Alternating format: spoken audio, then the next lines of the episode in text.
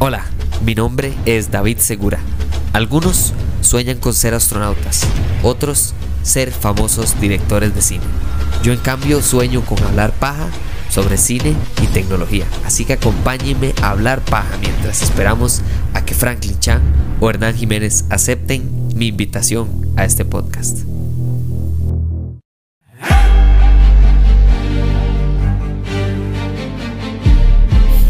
Bienvenidos de vuelta a Hablemos Paja.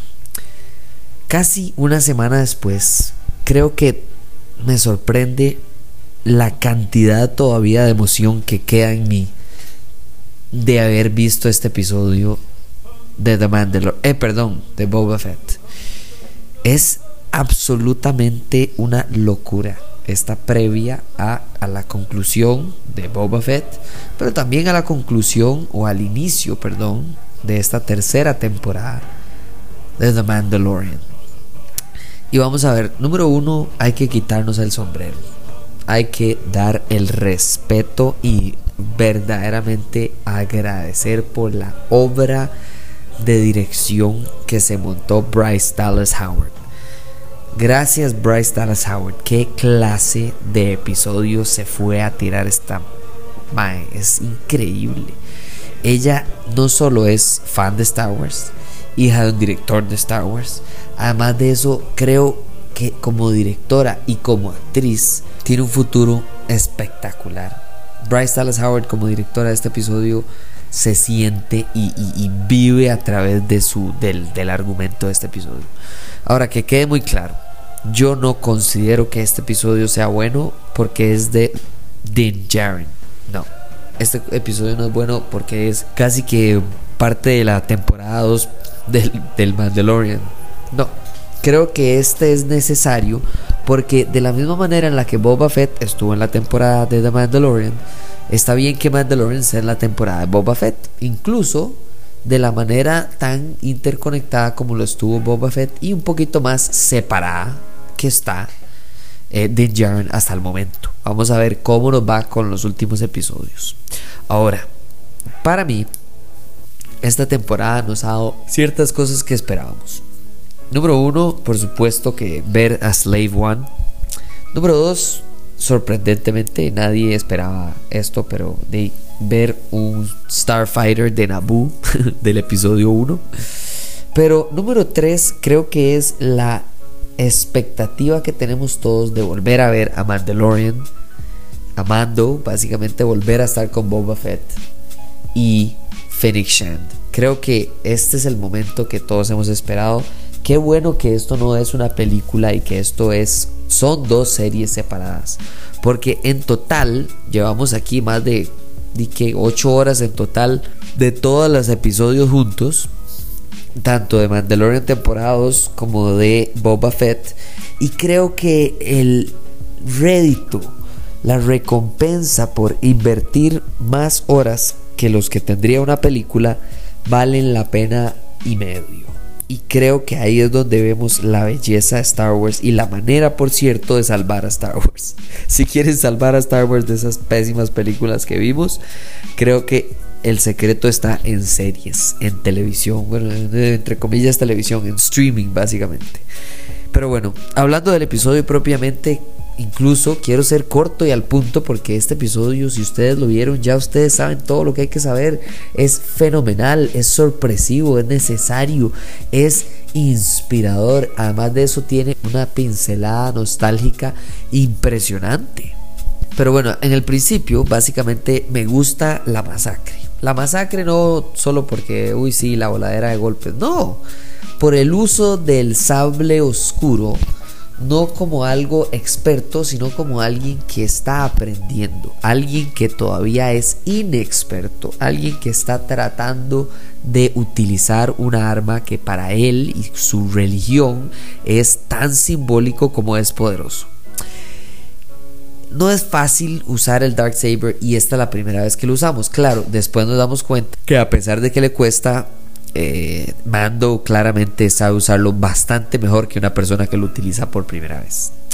Después de eso, la escena que más me duele, porque me parece genial, pero la conclusión me duele en el alma, es de básicamente Mandalorian, Mando encontrando a los suyos, encontrando a los suyos, son tres nada más, y que aún así entre ellos tengan estas discusiones, estos retos, estas peleas y terminen por desterrarlo, es, uf, es doloroso la verdad. Para alguien que tanto cree en su, en su manera de vida, y cuando lo echan, siento que la, probablemente la brújula la tenía golpeada, golpeada. Pero bueno, que dicha que se fue para Tatooine para encontrar nuevamente una nave para llevar el encargo que tenemos para Grogu. Qué belleza este encargo para Grogu. Vamos a ver qué es lo que pasa.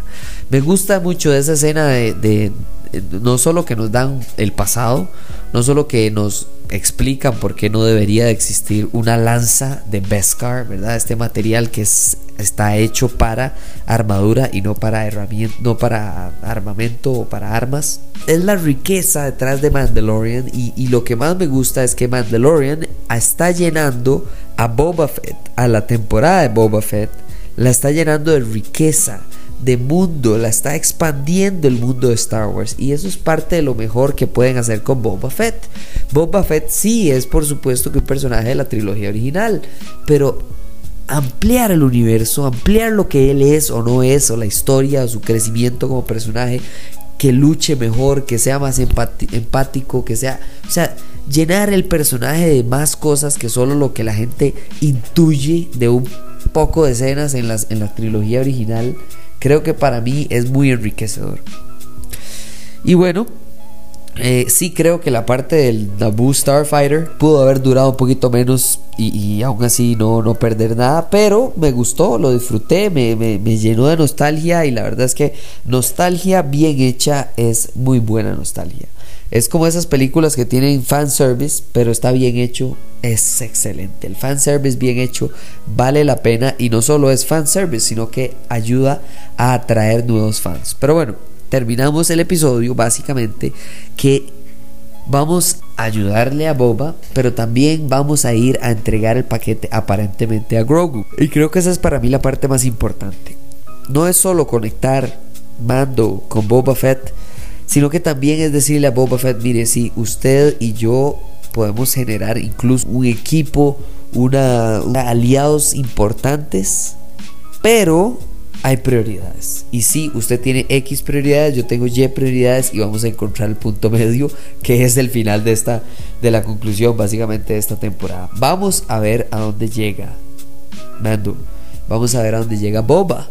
Pero yo creo que lo más importante para mí es agradecer que este episodio nuevamente nos conecta a Mando con Boba y no es solo que el universo vive para un personaje o vive para dos personajes o vive para solo, ¿verdad? O sea, el, el, punto es que esto es el universo de Star Wars y a pesar de que es enorme, tenemos que tener aliados lo suficientemente leales como para que después de que usted lo desterren de su propia comunidad, usted pueda encontrar a alguien que le diga, no, mire, tranquilo, venga, yo no tengo ningún problema con que usted se quite el bendito casco. Pero bueno, eso es lo que opiné de este episodio. Creo que no solo la acción y la nostalgia funcionaron perfectamente bien gracias a esta fenomenal directora, sino que también esto es parte de montar la conclusión para que conecte con Obi-Wan, con Mando la tercera temporada y con cualquier otro proyecto de Star Wars que estén pensando estos señores montar. Demasiadas gracias por escuchar este episodio, por seguir semana a semana esta, esta serie que estamos tirando con Boba eh, y nos seguimos hablando de más películas, más directores y por supuesto que cuando esté también finalizada la temporada Peacemaker vamos a hablar de cómo estuvo la segunda mitad de esa serie. Me parece genial que todos estemos en sintonía porque se viene algo grande, señores. Vamos a ver si tengo razón. Bueno, nos hablamos en la próxima. Chao.